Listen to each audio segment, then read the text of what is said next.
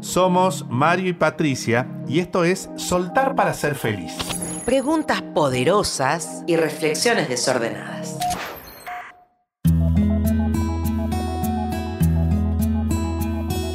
Atenti, levante la mano a quien le cuesta soltar a sus hijos. ¿Hay alguien ahí? ¿Puedo levantar las dos? ¿Modo normal o recargado? Recargado en estos últimos días. ¿Mucho peso? Estás como el laca. Es que los criamos con tanto esmero, los cuidamos, los acompañamos.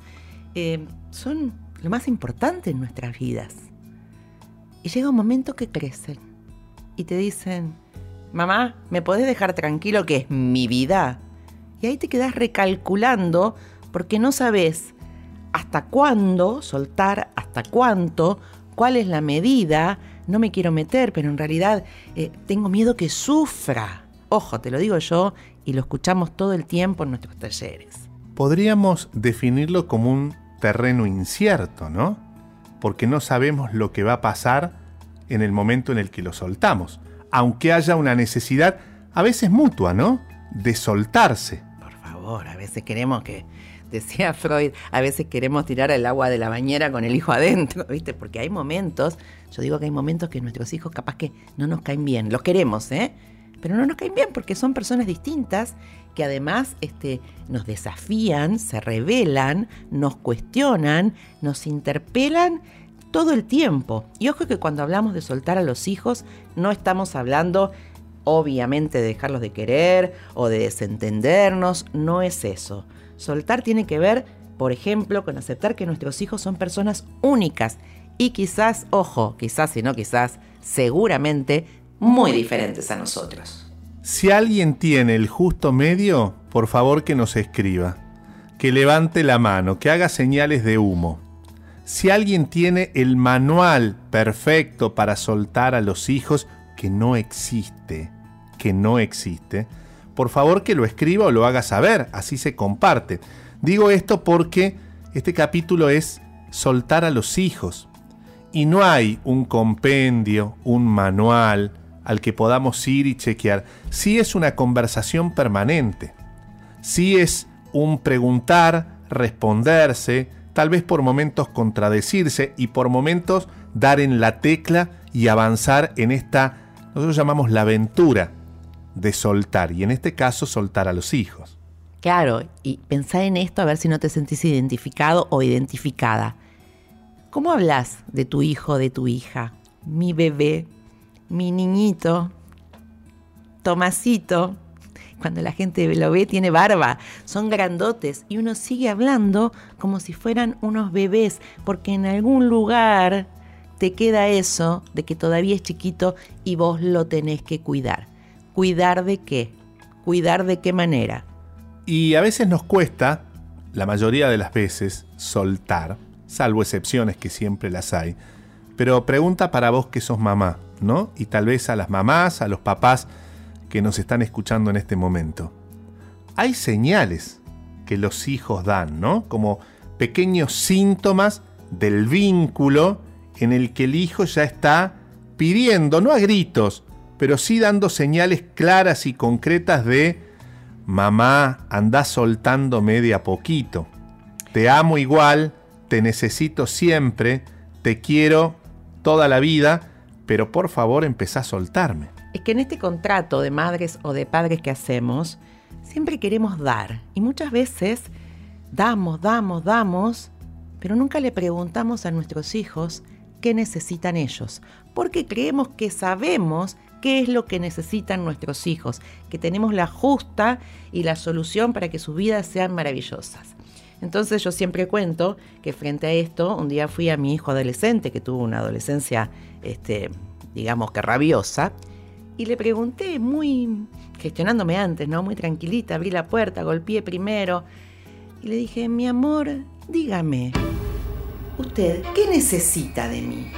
Mi hijo me miró desde la cama, a oscuras obviamente el cuarto, así sucio, todo feo, y me dijo, mamá, que no me rompas más las pelotas. ¿Cómo te cayó? Me cayó mal, pero cerré la puerta y me quedé reflexionando que quizás eso era realmente lo que necesitaba. Porque me parece, ¿no? Y lo pongo aquí sobre la mesa. Si vamos a preguntar, bancate la respuesta. Porque a veces preguntamos y hasta queremos que nos respondan lo que nosotros necesitamos que nos respondan. Entonces, la pregunta es una hoja en blanco. Cuando preguntamos a alguien, y en este caso cuando le preguntamos a nuestros hijos, en esto de la aventura de soltar, sepamos que hay una hoja en blanco. La respuesta no tiene que ser el guion que nosotros necesitamos escuchar, o no siempre lo es. La respuesta es lo que nuestro hijo, nuestra hija, nuestro hijo necesita auténticamente en ese momento. Y a veces se generan sorpresas, ¿no? Pero en ese momento me di cuenta que la respuesta era esa, que yo tenía que dar un paso al costado y dejarlo experimentar con su vida, así como en algún momento le saqué las rueditas de la bici y se pegó algún porrazo y ahí aprendió, porque también corriéndonos un poco, estamos dándoles un voto de confianza para que aprendan. Yo siempre cuento que fui una mamá almohadón eh, o una mamá sofá, si vos querés, ¿no? Y entonces siempre me ponía así como alrededor de mi hijo para que mi hijo no sufriera. Yo no quería que él sufriera, quería evitarle el sufrimiento, que es algo común que tenemos muchos padres. Pero después nos damos cuenta que es necesario algún tipo de sufrimiento para crecer y para aprender. Si siempre estamos evitando los contratiempos y siempre estamos protegiendo, ¿en qué momento van a extender sus alas, en qué momento van a tener la dosis de frustración necesaria para seguir creciendo. Hablamos de el sufrimiento natural de cualquier persona que tiene vida y le pasan cosas. No estamos hablando de mortificarlos, ¿no? Y otra aclaración, cuando hablamos de soltar a los hijos, no hablamos, por supuesto, de un bebé que necesita toda la atención y todo el cuidado. No hablamos de los primeros años de vida, cuando empiezan el jardín de infantes. Tampoco ser mamás o papás invasivos todo el tiempo, ¿no? En exceso. No hablamos, por ejemplo, de la adolescencia, que es el momento en el que se recapitulan un montón de cuestiones y es este, una, una etapa que suele ser difícil. Estamos hablando de soltar a los hijos cuando ya se hacen grandes, cuando son mayores de edad, cuando pueden decidir por sí mismos, cuando votan, cuando tienen registro de conducir, cuando se van abriendo a la vida, ya sea estudiando, trabajando, emigrando. Estamos hablando de ese soltar cuando nuestros hijos ya pueden determinarse por sí mismos. Nunca vamos a soltar el cariño, nunca vamos a soltar la mirada atenta, pero sí podemos soltar, por ejemplo, las expectativas que nos hacemos sobre nuestros hijos. Yo quiero que cuando sea grande estudie. Yo espero que tenga una novia maravillosa. Yo quiero que... Eh, tantas cosas que son las que yo espero.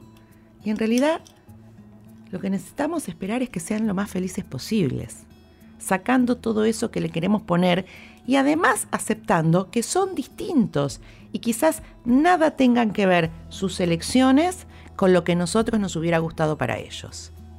Y no solo eso, ¿cuántas veces les ponemos una carga o una responsabilidad a partir de cosas que no nos dijeron, pero que nosotros suponemos que van a pensar o nos van a decir? Hay un ejemplo que apareció hace poco en uno de nuestros talleres, una señora que ya después de los 60 quería, su sueño era vivir en la costa, mudarse del pueblito donde vive a una casa junto al mar. Y ese es el gran sueño, sus últimos años en la playa. Y le preguntamos, bueno, ¿qué estaba pasando? Que no, no podía hacerlo, ¿qué se interponía en el medio entre el sueño y la realidad? Y nos dijo, lo que pasa que mis hijos me tienen atada. Lógicamente le preguntamos, ah, ¿con qué te están atando? ¿Con una piola? ¿Con una cuerda? ¿Con un cinto? No, no, no en realidad yo creo que a ellos no les va a gustar. Patricia preguntó, ¿pero les preguntaste? No. O sea que ya ahí estamos hablando de una suposición. Seguimos indagando, fue muy, muy divertida la charla y al ratito después de, de hablar sobre los hijos, cambió de foco Y la señora nos dijo, no, en realidad vivo con mi madre, que a ella no le gusta la playa. ¿Le preguntaste? No, suposición. La madre puede haber cambiado de gustos y si la oferta es tentadora tal vez le diga que sí. Entonces, ¿a qué viene esto? La mamá le estaba poniendo a los hijos una responsabilidad sin haberla chequeado. Conclusión, ella permanecía inmóvil, sin preguntarle a su propia madre, sin preguntarle a los hijos, con el sueño allí estanco y sin haberse abierto a conversaciones posibles para lograr que ella juzga qué es lo mejor que le puede pasar en la vida en este tiempo, ¿no? En este tercer tiempo. Tenemos que asumir que criamos hijos para un mundo que no conocemos. Criamos hijos desde la visión del mundo que vivimos nosotros y el mundo que les toca vivir a ellos es absolutamente diferente. Entonces, ¿de qué manera podemos conocer su mundo? Preguntando, escuchando, saliendo de estas expectativas que tenemos y abriéndonos a verlos realmente. Cuando dejamos de relacionarnos con ese hijo que yo querría tener o con el hijo ideal o lo que, con lo que yo querría que mi hijo eligiera, cuando nos corremos de eso, cuando soltamos eso, es cuando realmente podemos ver a nuestros hijos en el mundo en el que ellos viven, nos pueden enseñar a aprender. Necesitamos aprender de ellos, ¿no? tenemos que pedirles su mirada prestada para ubicarnos en un mundo diferente. Quizás nosotros venimos con esto, y me hago responsable, primera, en decir yo quiero que mi hijo tenga una carrera universitaria. Y hoy el mundo ha cambiado, si bien tiene mucho valor, hay otras alternativas que por ahí no estaban en mi imaginario. Entonces, ¿de qué nos pueden informar nuestros hijos cuando podemos generar ese espacio de conversar sin anteponer el te lo dije o el tengo razón o escúchame que yo de esto sé? Qué importante para soltar es eliminar los juicios, ¿no? Esa conversación interna de esto está bien, esto está mal. Eh, no estamos hablando de hacernos daño, por favor. Estamos hablando de el deseo o los sueños legítimos de tus hijos para poder aceptarlos y soltarlos y no pretender tenerlos controlados, porque el no soltarlos es una ilusión de control sobre ellos. Creemos que seguimos controlando a nuestros hijos cuando en realidad a partir de los 18 ya tienen derecho a ser libres. Recuerdo una historia de una familia del interior del país, de una provincia del centro del país. La familia, cuatro hijos, y uno de ellos eh, fue el primero que se fue de la casa. El, chico siempre recuerda que cuando a la madre le preguntaban qué querés para tu hijo, la madre decía, yo quiero que sea feliz yo quiero que sea feliz, yo quiero que sea feliz. El hijo, al cumplir los 18 años, una familia de profesionales donde todos estudiaron, donde todos tienen muy buenos trabajos, el hijo quiere ser camionero. Cuando la madre escuchó, se espantó, mi hijo camionero en una familia de profesionales. Bueno, hubo allí un, un batifondo durante largo tiempo, incluso hasta le cortaron los víveres, hasta que el hijo demostró que puede manejar camiones, que le va muy bien en este momento en España manejando camiones, que gana mucho más que los hermanos profesionales aquí en la Argentina, y con el tiempo las cosas fueron cambiando, que fue cuando la madre pudo ver que su hijo era auténticamente feliz manejando camiones. ¿Qué es lo que soltó esa mamá? Soltó el control. Y la expectativa. Y la expectativa. Y se dejó, como decía Patricia, perdón, cortito y al pie, se dejó de romper los quinotos a ese hijo. Lo dejó ser, porque ese hijo estaba siendo lo que la mamá quería que fuera, feliz. Por eso te dejamos algunas preguntitas, como para invitarte a la reflexión. ¿Cómo acompañar a nuestros hijos sin controlarlos? ¿Qué conversaciones estás generando con tus hijos? Y pregúntate esta, ¿para qué las tienes estas conversaciones? ¿Para tener la razón o para realmente escuchar cuál es el mundo en el que viven tus hijos. ¿Existen conversaciones inconvenientes en tu cocina? Si existen conversaciones inconvenientes, que no es pelea, no es agresión, es diferencias. Porque en la diferencia también podemos aprender de nuestros hijos. En la diferencia podemos hablar de los matices que hay en nuestra familia, que nos amamos, que nos queremos, que nos respetamos, que queremos ser felices, que nos vaya bien. Pero en esos inconvenientes en la familia también podemos aprender del otro porque no tenemos la razón de todo. Soltar el tengo la razón de, ¿sí? Y además, y en esto estarás de acuerdo Patricia, en esa charla inconveniente, permitirle a nuestros hijos que se equivoquen, que aprendan de prueba, error, resultado. El resultado siempre es posterior a la experiencia. Si no hay errores, ¿cómo van a aprender? También se aprende de los aciertos, por supuesto, que les vaya bárbaro. Pero a todos en algún momento quedamos tecleando frente a lo que hacemos. Y además, si no aceptamos y no propiciamos conversaciones inconvenientes, que capaz que me ponen incómoda, porque la verdad que eso ni lo quisiera escuchar, ¿cómo vamos a generar una relación de confianza? ¿Cómo vamos a poder este, saber y compartir? Por otro lado, en estas conversaciones, y a ver si esto te suena, también podemos decir que no, también podemos poner un límite. Y es un regalo que le estamos haciendo a nuestros hijos. Muchas veces decimos a todo que sí, por esto de protegerlos. ¿Cuántas veces le dijiste a tu hijo que sí, pero en realidad le querés decir que no? ¿Y para qué no le decís que no? Decir que no es poner un límite, decir que no también es regalarle la posibilidad de que él o ella vaya a buscar sus propios recursos.